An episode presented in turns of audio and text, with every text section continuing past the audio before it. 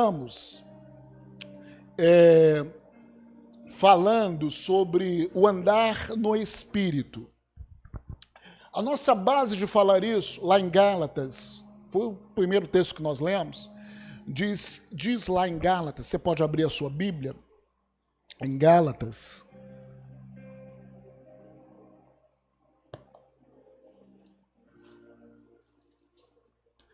Ah, pastor, vou ficar muito cansado, ficar quatro horas no culto. Irmão, o Júnior viu um filme quatro horas seguida. Filme quatro horas e não assim se cansou.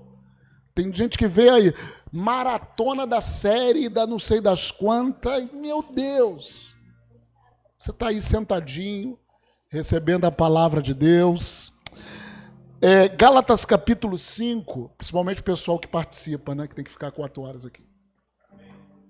Outra coisa, pastor, eu posso assistir o culto 17 horas e 19 horas? Irmão, se a gente está fazendo isso, você não, você não deve. Quem vai assistir os dois cultos é os pastores, quem vai participar é o, é o pessoal daqui, tá bom? Deu para tenha compreensão. Amém? Isso vai facilitar alguns irmãos que podem não falar, mas estão lutando com um espírito de medo para estarem no culto. E aí é uma oportunidade daqueles irmãos estarem no culto com menos pessoas. Não vai ter assim, vamos dizer assim, é, dificuldade de vencer esse medo, de estarem no culto, serem edificados com menos pessoas. Amém? Gálatas capítulo 5, verso 16, ele fala assim: Digo, porém, não vamos ler o 15, que a gente sempre tem lido desde o 15. Se vós, porém, vos mordeis e devorais uns aos outros, que é isso, pastor? É igreja. É. Paulo escreveu aqueles irmãos se vós, porém, não escreveu para cachorros, escreveu para os irmãos. Se vós, porém, vos mordeis e devorais uns aos outros, vede que não sejais mutuamente destruídos. Mas pode isso, pessoa, pessoa ser filha de Deus, ser cheio do Espírito Santo e ainda não viver bem com pessoas, com irmãos na sua própria casa? É, infelizmente pode. Está aqui. É para uma igreja, filhos de Deus. Não, isso é filho de Deus, não, isso é filhos do capeta. Não, eram filhos de Deus, gente. Calma.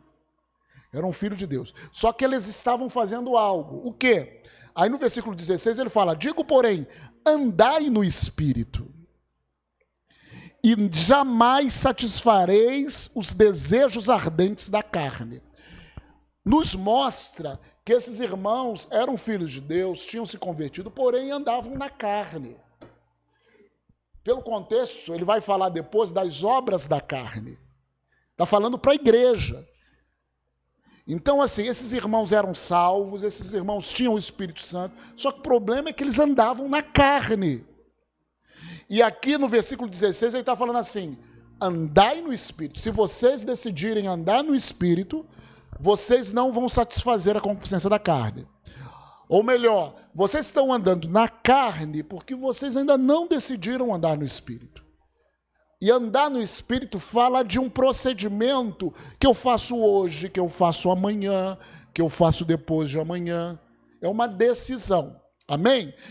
Então, todas essas quintas-feiras, estamos falando de práticas espirituais, quintas não, quartas, que estamos falando de práticas espirituais, são ferramentas, fala comigo, as práticas espirituais são ferramentas espirituais para que eu possa andar no espírito. Amém? Então são ferramentas, são armas espirituais para que você e eu possamos andar no Espírito. Deixa eu te falar, se você não tiver uma coisa na vida espiritual chamada disciplina, você está lascado. Você sempre vai ser uma criança espiritual. Quem não tem disciplina espiritual vai sempre ser uma criança. Aí vai passar 20, 30 anos, você vai ter os mesmos problemas, você sabe, as mesmas situações. Então nós precisamos de disciplina. Deus nos deu armas espirituais. Então nessas quartas-feiras nós já falamos de oração em línguas, nós falamos de meditação na palavra, confissão da palavra, louvor, adoração, são tudo armas espirituais. E nós estamos finalizando ah, sobre jejum.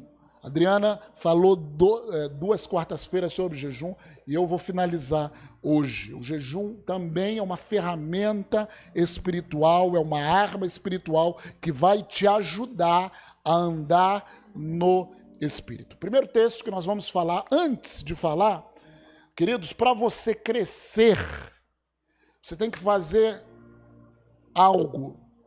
Uma das coisas para você crescer, você precisa ler, ou você precisa escutar a palavra. Você precisa.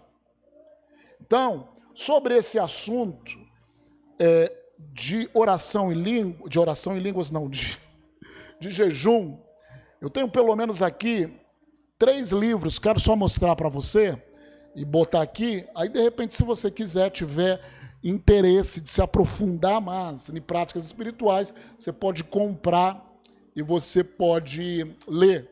O primeiro livro é O Poder Secreto da Oração e do Jejum, de Mahesh Chavda. Chavda, né? Esse livro aqui fala de uma experiência de um pastor que teve, essa experiência através do jejum. Ele se entregou muito tempo ao jejum e porque ele se entregou, ele venceu uma situação de cura que ele ministrou. Amém? Não é o meu livro preferido. Não é o meu livro preferido sobre esse assunto. Eu discordo em algumas áreas, mas é um livro que, que faz você ter um entendimento. Tá? Eu queria falar também um livreto simples. Eu gosto dessas coisas simples, pequenas, mas poderosas. Né? Esse eu tenho, esse vai ser difícil de você comprar. Qualquer coisa você fala com a minha esposa como comprar. Jejum, a razão pela qual devemos jejuar, livreto de Dave Robson. Amém? Muito bom. Muito bom. E esse, para mim, é o melhor de todos. É o melhor de todos nessa área de jejum. É o livro mais equilibrado em termos de jejum. Simples, Guia para o Jejum Equilibrado. Kenneth Reagan. É o melhor. Vou deixar aqui. Se quiser, se quiser, tiver que pegar um, pega esse. Amém? Nós caminhamos na fé. Só para mostrar isso para vocês. Dito isso, abra sua Bíblia em Mateus capítulo 9. Vamos falar um pouquinho.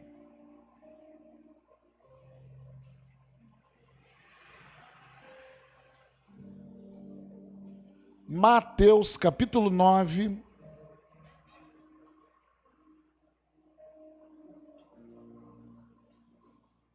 Verso 14.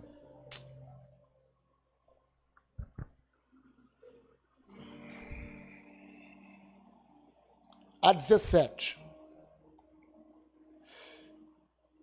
Vieram depois os discípulos de João e lhe perguntaram: Por que jejuamos nós? e os fariseus, muitas vezes, e teus discípulos não jejuam. Respondeu-lhe Jesus: Podem acaso estar tristes os convidados para o casamento, enquanto o noivo está com eles? Dias virão, contudo, em que lhes será tirado noivo, e nesses dias hão de jejuar. Verso 16: Ninguém põe remendo de pano novo em veste velha, porque o remendo tira parte da veste e fica maior a rotura. Nem se põe vinho novo em odres velhos. Do contrário, rompem-se os odres, derrama-se o vinho e os odres se perdem. Mas põe-se vinho novo em odres novos e ambos se conservam. Interessante, querido, que nesse texto é, eles vão interpelar Jesus porque os discípulos de João Batista e dos fariseus jejuavam e os discípulos de Jesus aqui não jejuavam. E nós sabemos que os fariseus eles jejuavam pelo menos duas vezes na semana. Eles tinham essa prática, os fariseus, de jejuarem duas vezes na semana. E eles perguntaram: Jesus, por que os teus discípulos, os discípulos de João jejuam e os discípulos de e os discípulos dos fariseus jejuam, seus discípulos não jejuam? E Jesus fala sobre o noivo, sobre a presença do noivo, aqui a gente entende perfeitamente. Quanto o noivo tiver, eles não precisam jejuar, mas o noivo vai ser tirado e nesses dias eles vão jejuar. E logo depois, porque Jesus não mudou o assunto, Jesus fala de remendo velho em roupa, em, é, é, roupa velha com remendo novo, que se rasga, que não pode botar junto, e vinho novo em odres velhos que. Todo mundo entendeu isso? Entendeu tudo? Gente, quando eu lia isso, eu não entendia nada. Porque para mim uma coisa é uma coisa, outra coisa é outra coisa. Uma coisa é, é o jejum, mas Jesus estava falando sobre jejum. A grande questão aí são dois tipos de interpretação. Eu vou te falar os dois. Sobre vinho novo, Jesus estava falando sobre jejum, ele não mudou, ele não tinha um lapso de memória, falava uma coisa, depois saía do assunto, falava outra coisa. Tu já conversou com pessoa assim? A Bíblia não é assim. Está falando uma coisa, daqui a pouco a pessoa está falando outra coisa. Né? E nós, homens, temos dificuldade de falarmos várias coisas ao mesmo tempo também, né? Talvez as mulheres tenham uma facilidade em falar 50 coisas ao mesmo tempo. Não é verdade? Mas nós, homens, temos dificuldade. Então, assim, tem pessoas. Jesus ele não estava mudando de assunto. Ele estava falando sobre jejum. Quando ele falou sobre jejum, então, e ele fala assim, do vinho novo, e meu Deus, caiu Vou falando contigo enquanto eu ligo aqui. Quando Jesus ele fala do vinho novo e, do, e dos odres, que não pode pegar vinho novo e colocar em odres velhos, por quê? Se você colocar vinho novo em odres velhos, o odre, que era um lugar, um recipiente de couro, esse odre, o vinho novo vai fer, fermentar mais aquele odre. Na realidade, você pega vinho novo e coloca em odres novos, porque a fermentação daquele vinho faz com aquele odre novo, ele vai se expandir. E ele não vai arrebentar. Então Jesus ele fala o seguinte: você não pode pegar o vinho novo e colocar em odres, em odres velhos. O vinho, querido, na palavra de Deus, simboliza o Espírito Santo. Jesus ele estava falando, Jesus ele estava num tempo de transição, entenda isso, irmãos. Qual era o tempo de transição da antiga aliança para uma nova aliança que ia acontecer? Uma nova aliança. Jesus ele estava cumprindo o plano de Deus aqui na terra. E quando ele falou assim, olha, nessa questão de jejum, entenda o seguinte: vinho novo é o Espírito Santo. E ele falou assim: essa mentalidade, vocês não são nascidos de novo. Povo do Velho Testamento, eles não eram nascidos de novo. Eles tinham uma mentalidade velha, uma natureza adâmica. Essa natureza que faz a gente pensar das coisas da terra. Por mais que eles seguissem a lei, por mais que eles fossem povo do Senhor, mas a natureza que eles tinham era uma natureza adâmica. Então o Senhor falou assim: não pode colocar o vinho novo, que é o próprio Espírito Santo, é a presença do Espírito Santo em odres velhos, porque senão arrebenta. Então, pastor, mas eu tenho uma nova. O que, que Jesus estava falando? Vai chegar um tempo em que vocês vão nascer de novo. Porque isso está dentro do contexto. E mesmo vocês ainda tendo uma natureza, ó, esse corpo de Adão, uma natureza carnal, eu nasci de novo, o Espírito Santo habita dentro de mim, e a prática espiritual do jejum é uma prática que o Senhor vai nos entregar para que a gente mortifique essa natureza velha, para que possa suportar o poder de Deus em nós. Senão a gente arrebentaria. Havia uma técnica que eles faziam com os odres velhos, tem toda uma técnica que eles jogavam, ungiam aqueles odres, eles preparavam aqueles odres velhos para suportar algo. É mais ou menos isso. Quando nós nascemos de novo, nós ainda temos uma natureza de Adão, porém, nós nascemos, quer dizer, nós ainda temos uma carne que remete a Adão, porém nós nascemos de novo no Espírito, o Espírito Santo habita dentro de nós.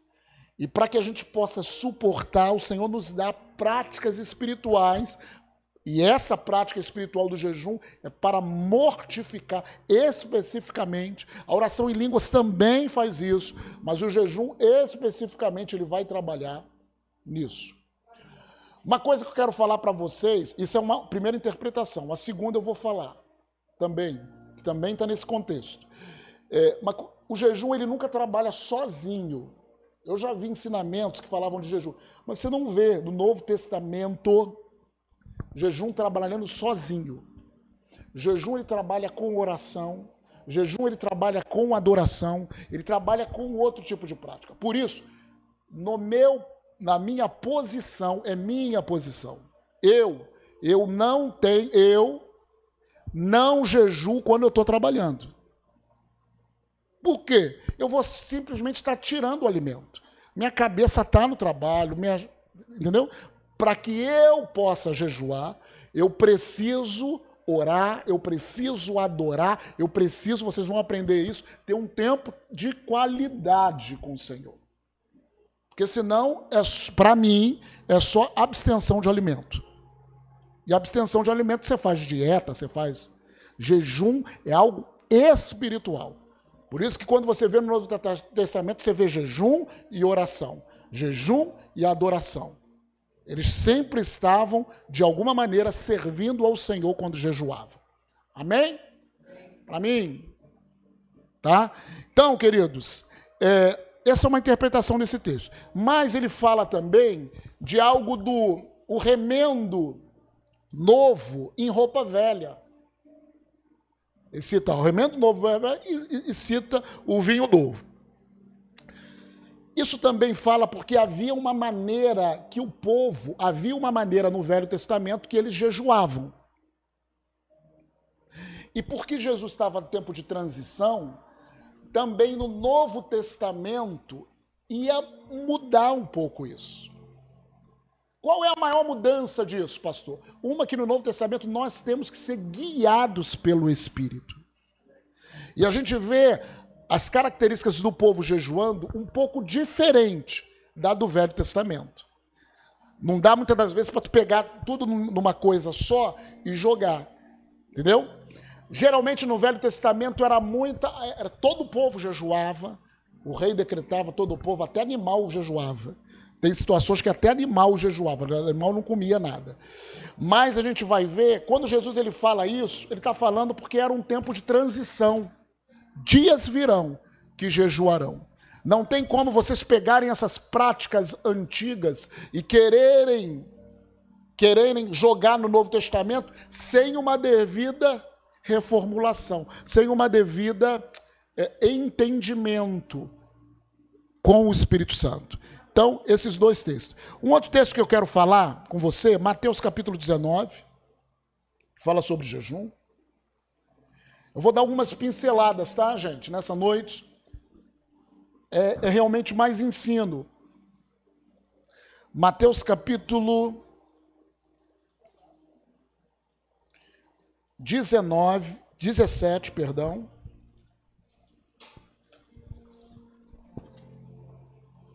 Mateus 17, verso 19 esse texto já foi lido pela Adriana, eu quero simplesmente ampliar um pouquinho mais. Adriana falou sobre esse texto. Ampliar para que você entenda um pouco mais. Amém?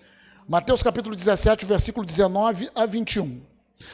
É, então os discípulos, aproximando-se de Jesus, perguntaram em particular: por que motivo não podemos nós expulsá-los? Ora, o contexto aqui foi o seguinte: é, os discípulos estavam querendo expulsar um demônio, na realidade era um, um jovem que uma situação horrível e os discípulos não conseguiram expulsar, né?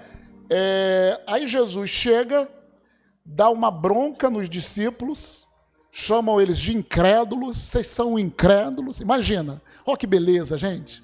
O pastor fala para você, vai lá e cura fulano de tal na rua. Aí você vai lá, tenta, tenta e nada. Aí teu pastor chega assim para você: Ah, Rebeca, sua incrédula. Acho que você pediria para sair dessa igreja. Mas foi exatamente isso que Jesus chegou, esperava que eles expulsassem e falou assim: Ó oh, geração incrédula, até quando eu vou suportar vocês? Aí acabou aquela situação, eles no particular perguntaram para Jesus: por que motivo nós não pudemos expulsar? Por que eles perguntaram no particular, gente? Porque se eles perguntam no público, Jesus ia responder no público também. E eles já tinham sido chamado a atenção ali.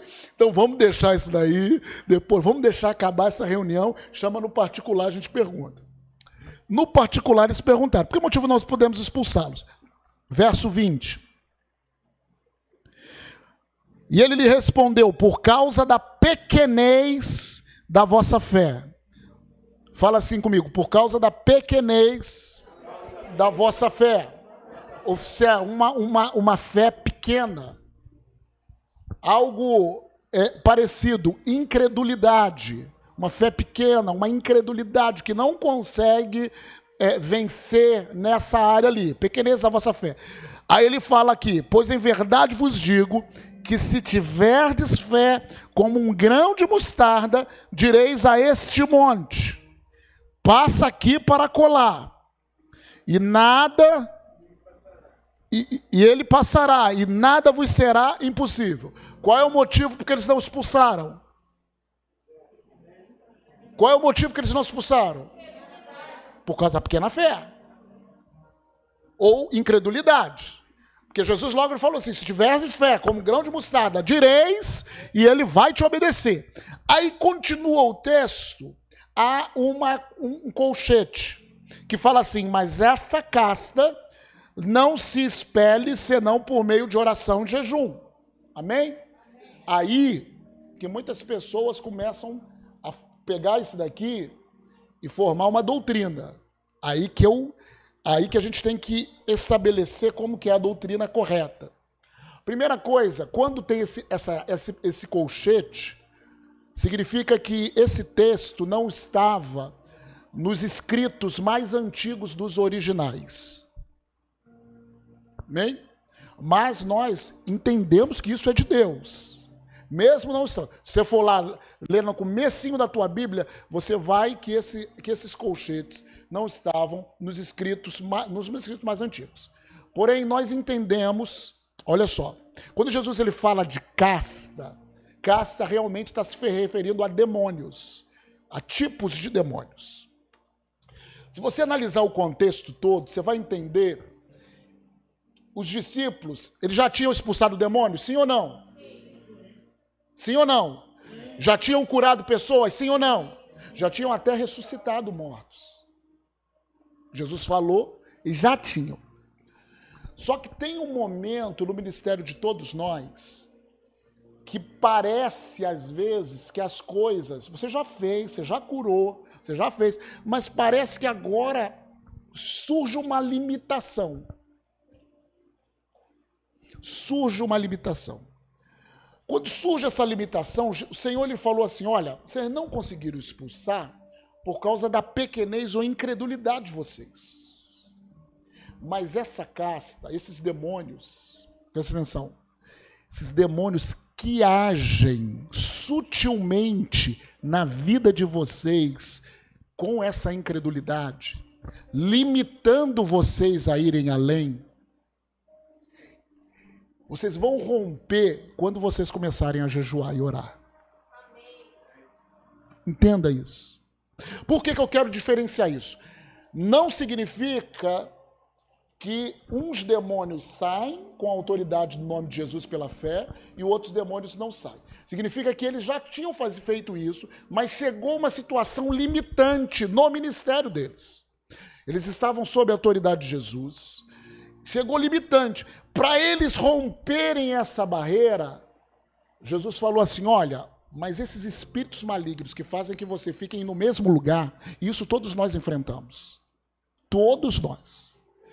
Se você está sentindo algo que tá, que não faz você romper, você já rompia naquela área, já caminhava, mas parece que de repente, eu imagino ali os discípulos, um clamou, outro tal. Outro... Aí que você tem que entrar com jejum. Por quê? Deus ele nos conhece. Talvez você fale assim: "Ah, mas eu não tenho incredulidade". E a gente não perceba. Mas o Espírito Santo sabe.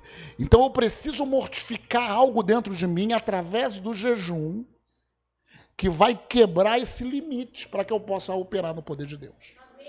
Uma ressalva. Quando Jesus, então, é de espírito maligno, é de espírito maligno. Casta é. Só que é um espírito maligno que barrar, que barrou eles em exercer o ministério. Não é um espírito maligno, ou agora, senão você, eu já vi cada coisa. Falavam assim, agora, é, quando é um, uma. Ali era um jovem que tinha epilepsia. Gente, ó, epilepsia, e só com jejum e oração, olha aqui. A gente cria uma doutrina dentro de algo. Não. Entendeu? É, na realidade, não era questão da epilepsia que se manifestou ali.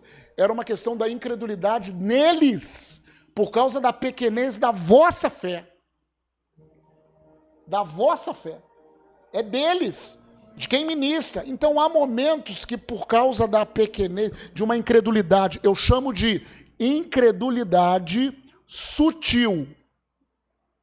Incredulidade sutil. Que Satanás alimenta uma maneira de pensar que você jejuando, você quebra esse limite.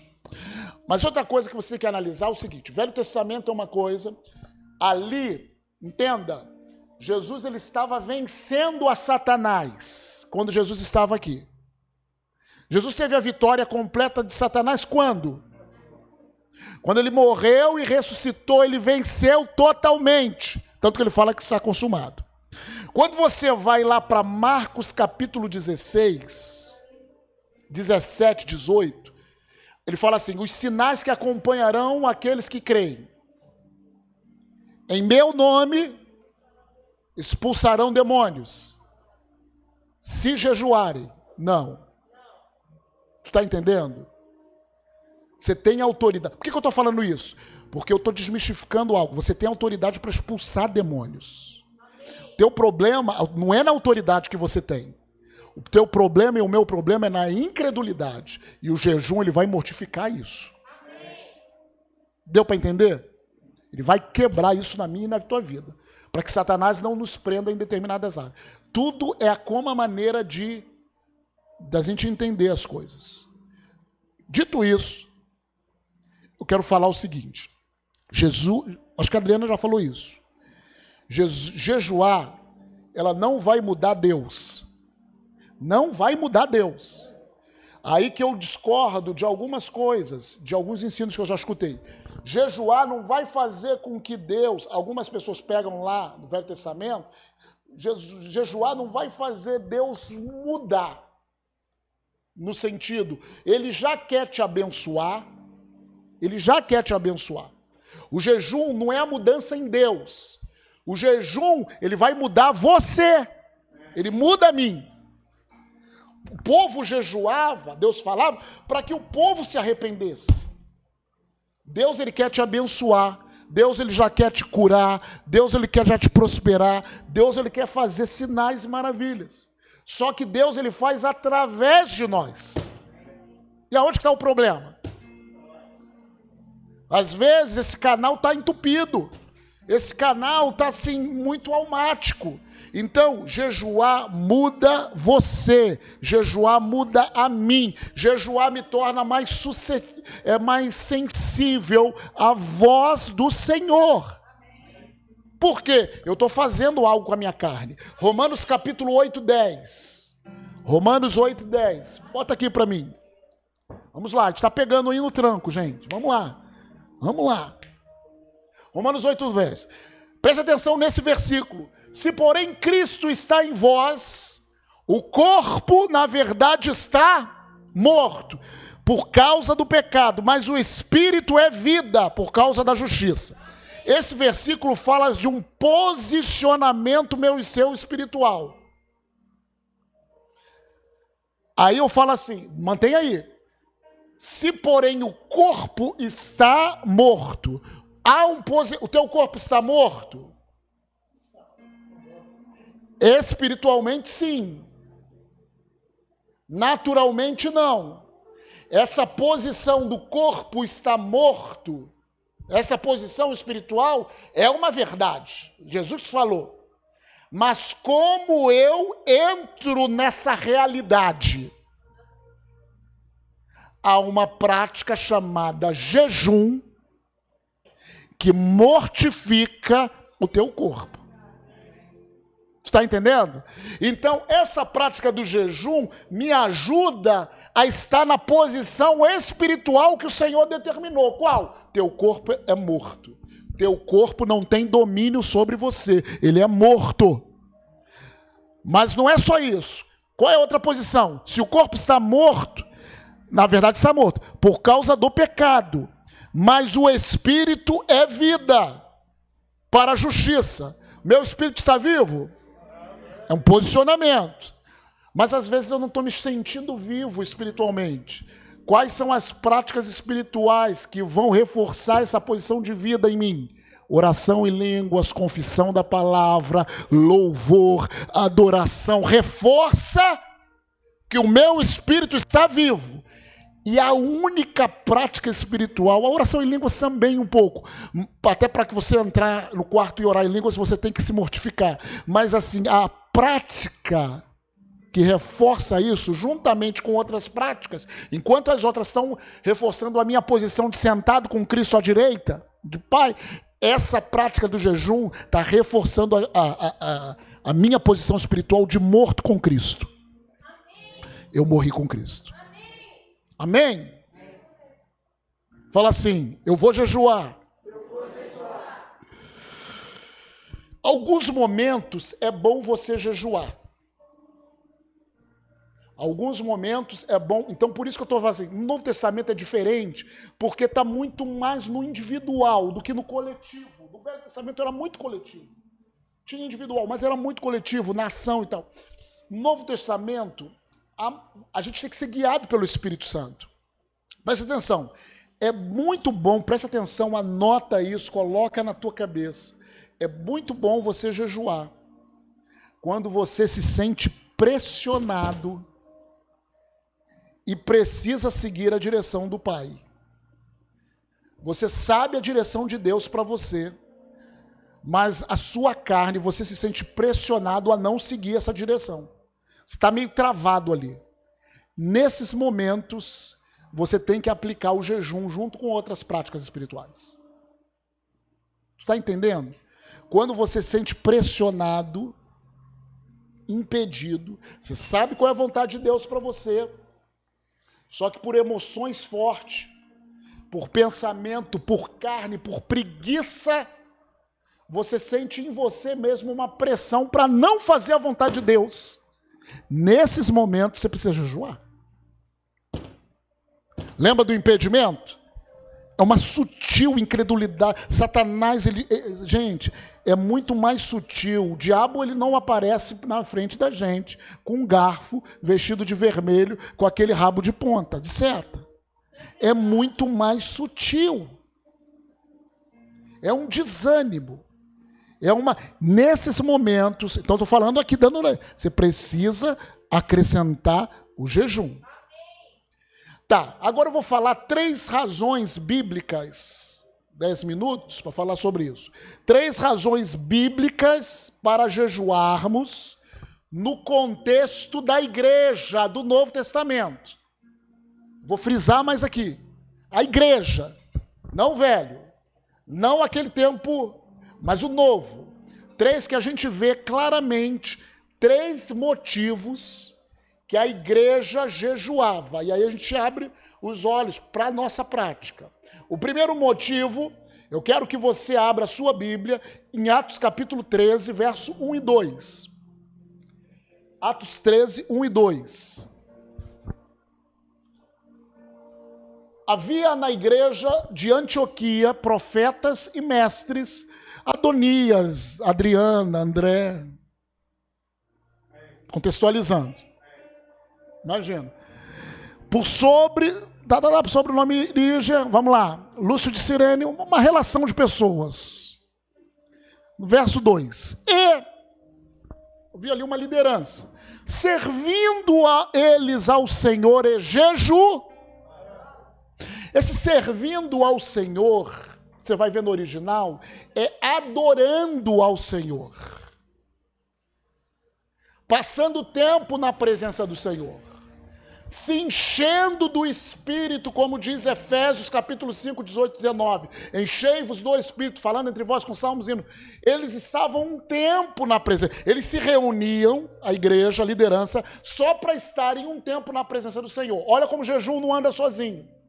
Eles adoravam o Senhor e jejuavam. Por que eles faziam isso? Porque isso intensifica, o jejum intensifica cada vez mais aquilo que você faz espiritualmente. Servindo ao Senhor e jejuando, disse. Aqui não fala quanto tempo eles fizeram isso. Por uma hora, duas horas, três horas, um dia, mas eles fizeram isso.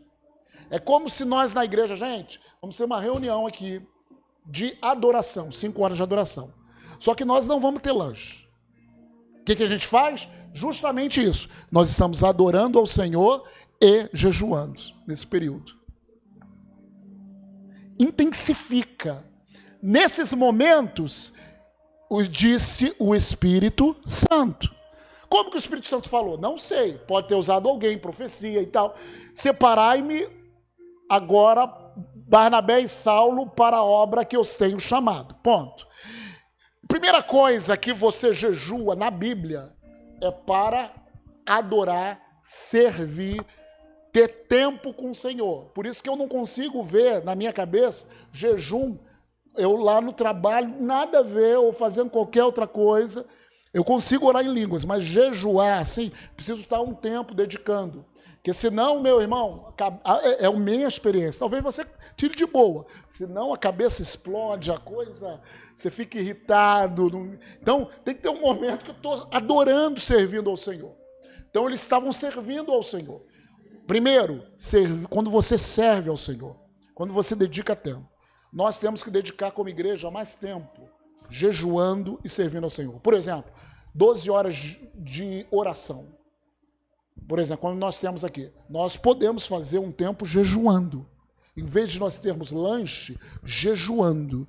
Aí nós estamos pegando aquilo que a gente está fazendo e intensificando, porque a gente está mortificando a nossa carne e a posição espiritual está sendo liberada. Isso é para quem tem sede de Deus, gente. Essa igreja tinha sede de Deus, então eles serviam. Então, queridos, o jejum, essa primeira maneira é servir ao Senhor. Primeira maneira bíblica do Novo Testamento, quando vocês forem buscar ao Senhor, e vocês quiserem que o Senhor se manifesta, que vier que o Senhor fale, servir ao Senhor adorando, em culto, jejuem. É a primeira maneira. Segunda, tinha algo para falar aqui, não vou falar não. Vou entrar muito nisso não.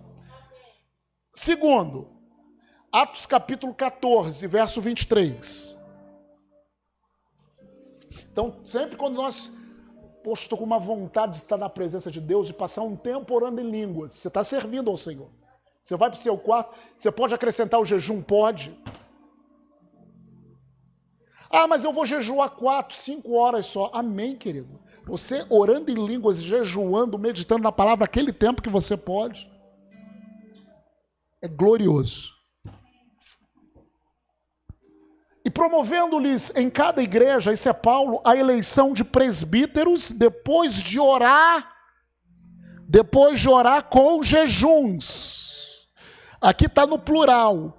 Então parece que não foi uma vez só que ele pegou esse tempo? Parece que foi um tempo, várias vezes orando, com jejuns. Ele promovia o quê? Presbíteros e líderes. Os encomendaram ao Senhor em que haviam crido. A segunda coisa na, na igreja, por quando as pessoas jejuavam, é quando elas iam liberar, impor as mãos para lideranças. Eles oravam e jejuavam. Outro texto também, no próprio Atos capítulo 13, verso 3. Nós lemos o 1 e 2.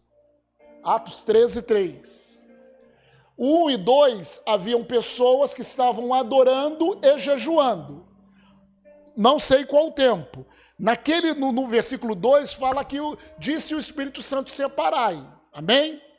Aí no versículo 3 fala assim: começa, então, quando eles já tinham um, um, um, quando eles já tinham uma direção, então, jejuando e orando, parece que eles passaram mais tempo, já tinham a direção, então, jejuando e orando, impondo sobre ele, sobre Paulo e, Barna, Paulo, e Paulo e Barnabé, as mãos os despediram.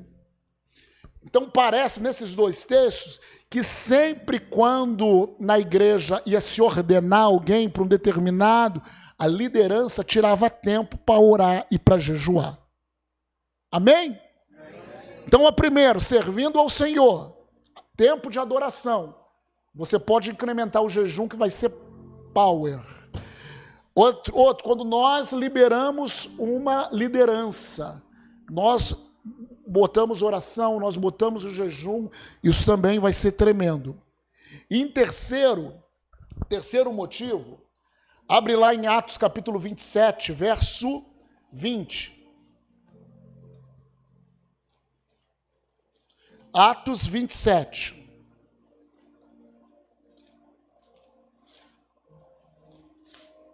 Verso 20. 20 a 25. E não aparecendo havia há já alguns dias, nem sol nem estrela, caindo sobre nós grande tempestade, dissipou-se afinal toda a esperança de salvamento. Havendo todos estado muito tempo sem comer, Paulo, pondo-se em pé no meio deles, disse: Senhores, na verdade era preciso terem me atendido e não partir de Creta para evitar este dano e perda. Mas já agora vos aconselho bom ânimo, porque nenhuma vida se perderá de entre vós, mas somente o navio. Porque esta mesma noite um anjo de Deus, de quem eu sou e a quem sirvo, esteve comigo, dizendo: Paulo, não temas é preciso que compareças perante César, e eis que Deus, por sua graça, te deu todos quantos navegam contigo. Portanto, Senhor, de bom ânimo, pois eu confio em Deus que sucederá do modo por que me foi dito. Amém? Isso aqui, ele fala de algo. Paulo estava sendo levado no navio como preso. E Deus falou: Olha, não é bom se sair desse, saírem desse porto. E ele falou para o capitão, ninguém quis dar ouvido para ele, eles saíram. E aí eles pegaram uma grande tempestade. E ali, muitos ficaram sem comer. E Paulo também. Mas Paulo jejuando, não sei quanto tempo. Só que jejuando até que o anjo falou com ele. Quando Deus deu a resposta para ele, ele se levantou e falou assim: gente, fica tranquilo ninguém vai se perder. Só vai. Ser... Vocês não deram atenção que Deus falou, fica tranquilo. Tem um, um tempo depois que Paulo fala assim: gente, vamos comer, senão isso depende, comer depende da vida de vocês. Para com isso. Para, porque o povo antigo já tinha o costume de jejuar. Os povos antigos já tinha. Tem religiões que têm costume de jejuar. Então Paulo, nesse momento, preste atenção, em tempos de aflição, tempos de muita aflição, tempos que você precisa de um grande livramento de Deus, tempos que você precisa escutar a voz de Deus para um grande livramento, tempos de vida ou morte, você deve jejuar. Aí cada um coloca dentro da sua carreira. Está entendendo? Tempos de muita aflição, que você precisa de uma resposta de Deus, de vida ou morte, você deve Aqui era situação de vida ou morte. Paulo fala também, em 2 Coríntios capítulo 11, falando da própria experiência, quando ele fala do que ele tinha passado. 2 Coríntios capítulo 11.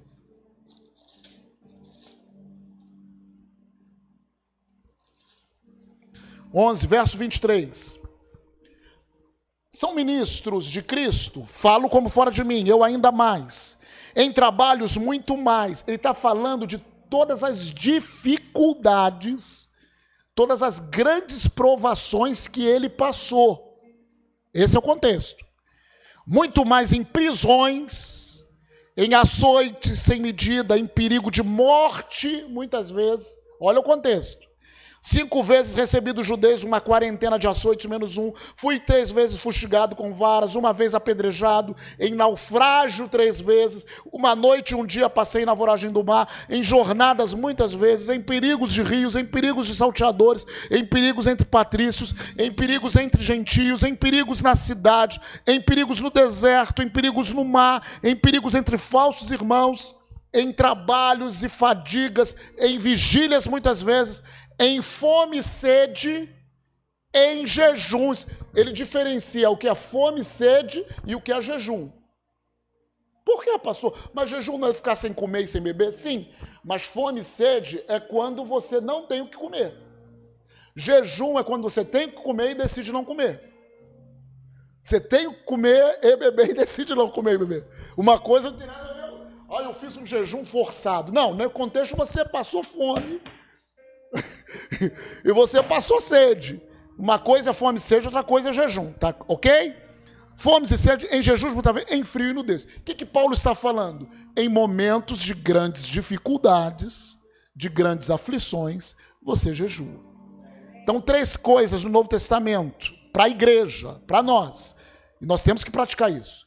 Quando adorarmos ao Senhor, se a gente quer intensificar isso, adoração, oração, tempo com Deus, jejue, que você vai intensificar isso. Às vezes a gente fica reclamando, ah, o Espírito não está falando, não está falando. Intensifica jejum nesses momentos. Amém? Servindo ao Senhor. Segundo, quando a gente libera pessoas para trabalharem para o Senhor, impondo as mãos, é momento de orar e jejuar. Porque nesses momentos o Espírito fala, o Espírito. Então é momento de baixar minha carne e de elevar o meu espírito. E terceiro, em momentos de grandes dificuldades. Pastor, eu tô, estou vivendo uma situação que lá em casa está entre a vida e morte. É momento de aflição? É. É momento de você jejuar? É. Pastor, vou jejuar como? Você tem que ser guiado pelo Espírito. A gente dá sugestões. Você pode tirar um alimento, dois alimentos. Você pode jejuar um dia inteiro. Pode jejuar três dias sem muitos exageros. Mas assim, não é momento, é, mas é momento de você jejuar. Amém? Você não vai ser ouvido porque você jejua. O jejum, ele vai tratar a tua carne, que é a tua carne que impede muitas das vezes de você seguir a direção de Deus. E por último, há uma coisa chamada que eu gosto mais de fazer que eu tenho começado a fazer mais. Você pode tirar dias específicos de jejum. Pastor, vou tirar toda segunda-feira para jejuar. Vou tirar toda terça-feira para jejuar. Vou jejuar. É, vou jejuar três dias seguidos, tirando o café da manhã. Beleza. Há uma coisa dentro do jejum que muitos fazem, eu também procuro, chamada vida em jejum ou vida jejuada principalmente para você que está no ministério. O que, que é isso? Vida em jejum ou vida jejuada, o que, que você vai fazer? Na realidade, o que, que é isso? Você pode ter um hábito, é, é não comer em determinados momentos, principalmente quando você vai ministrar, tudo o que você quer. Alguns homens de Deus, por exemplo, quando eles vão ministrar, eles fazem uma refeição ou duas refeições. Até porque, gente, você já fez alguma coisa com a barriga cheia? Atrapalha um pouquinho? Para ministrar espiritualmente também atrapalha. Então, há uma coisa chamada vida jejuada, porque você que ministra, aí eu falo com os líderes, vocês podem fazer isso, vocês podem, bota, vou comer uma refeição naquele dia que eu vou ministrar. Ah, mas se eu, pô, mas eu sou assim que eu me sinto um pouquinho um pouquinho mal. Então toma um copo de suco, toma alguma coisa, mas você está negando aquilo que você gostaria de comer. Isso é vida jejuada. E quando você faz isso, geralmente quando. Ah, pastor, mas eu ministro, por exemplo. Se eu ministrar quarta-feira, hoje eu fiz isso. Quarta-feira, eu pratiquei isso. Isso é uma vida jejuada, é eu negar aquilo que eu gostaria de comer porque eu vou ministrar. Nem sempre eu faço. Mas assim, é uma maneira de você jejuar. Vida jejuada é você negar algum tipo de alimento quando você vai ministrar. Talvez assim, por exemplo, a Adriana é líder da intercessão. Ela vai ter que pegar uma. Vai na casa de alguém para orar por cura. Ela vai ministrar em alguém. Então ela ali ela faz uma refeição leve é, é, vida jejuada, a gente fala é nisso. Ela vai fazer uma refeição leve, ela vai se dedicar o máximo tempo orando e tal. Por quê? Ela está mortificando a carne dela, a parte da incredulidade que faz com que ela não creia, está fortalecendo o espírito dela para ela chegar pronta. Amém? Por quê? Porque a gente fala isso? Porque às vezes tem fala assim: não, não, eu vou jejuar todos os dias que eu pregar. Mas dependendo da tua capacidade, você vai ter dor de cabeça na hora que você vai pregar. Então, uma vida jejuada, quando você se nega às iguarias do rei, vamos fazer um paralelo, por um determinado motivo espiritual, você fica mais leve. E aí depois, pastor, depois você pode comer, pô. Porque você ministrou, pode comer. Tá bom? Beleza? Vamos terminar? Jejum não existe regra. Existem princípios que você pode seguir. Mas se você tem dúvida ainda, me pergunte. Pergunte a Adriana, que ministrou aqui exaustivamente duas semanas. Mas, gente, jejum não é agradável. Para mim, não é agradável. Vocês ficaram zoando o Beto por ter sido vencido por uma banana? Só porque ele foi vencido, que a Adriana falou. Mas, assim, eu sou também vencido pela banana, Beto. Eu, eu, eu me compadeço com você. Porque assim, tem gente que tem uma capacidade maior para jejuar grandes momentos. Tem outros que não. Isso não significa que Deus vai se mover mais. Mas todos nós precisamos entrar. Cada um dentro da sua capacidade. Amém? Por exemplo, ah, Jesus, Jesus jejuou 40 dias, né? 40 noites. Foi ou não foi? Era um jejum sobrenatural. Eu vejo muita gente tentando. Novo Testamento, em momento nenhum, você vê nenhum dos apóstolos jejuando muito prolongado. Nem em momento nenhum. Em Atos. Estuda aí. Momento nenhum. Muito prolongado. Pelo contrário, quando Cornélio veio, Pedro, Cornélio, Cornélio, os pessoal de Cornélio que veio bater na casa de onde Pedro estava, Pedro já estava cheio de fome, ele estava orando, cheio de fome, aguardando o almoço quando o lençol desceu. Lembra desse texto? Ele já estava faminto. Entendeu? Mas quando eu falo isso é para a gente não ir para extremos. Qual que é extremo? Deus só vai agir se eu te fizer um jejum de sete dias. Isso é lei. Deus age pela fé. Acabou. Amém? Senão a gente vai cair agora sete semanas. Depois da última semana que Deus vai me dar minha bênção. Não, isso é lei. Deus age sempre pela fé. Se tiver fé na primeira semana, vai receber na primeira semana. Agora, há momentos que a gente falou aqui, é preciso jejuar. Por exemplo, estamos vivendo um momento de pânico. Se o medo está querendo tomar a tua vida a ponto de te deixar paralisado, é preciso jejuar. Porque isso é carne. Glória a Deus. Fecha os olhos. Pai, nós te agradecemos por todas essas ministrações de andar no Espírito. E Pai, nós terminamos esse tempo nessa noite falando sobre jejum. Pai, como oramos semana passada, precisamos de graça para isso. Precisamos da tua força. Pai, eu creio e eu sei que o Senhor vai capacitar muitas pessoas aqui nesse lugar para se entregarem totalmente nessa prática, se entregarem com mais afinco nessa prática, mas vão ser guiadas pelo Senhor, pelo teu Espírito. Mas, Senhor, nós queremos ver uma igreja que te serve e jejua até o Senhor falar, uma igreja que ora e jejua até o Senhor falar. Senhor, se essa prática tem faltado das nossas vidas, Pai, nos desperta, nos desperta nessa noite, para que nós possamos ir mais fundos, em o nome do Senhor Jesus. Amém? Então eu já dei.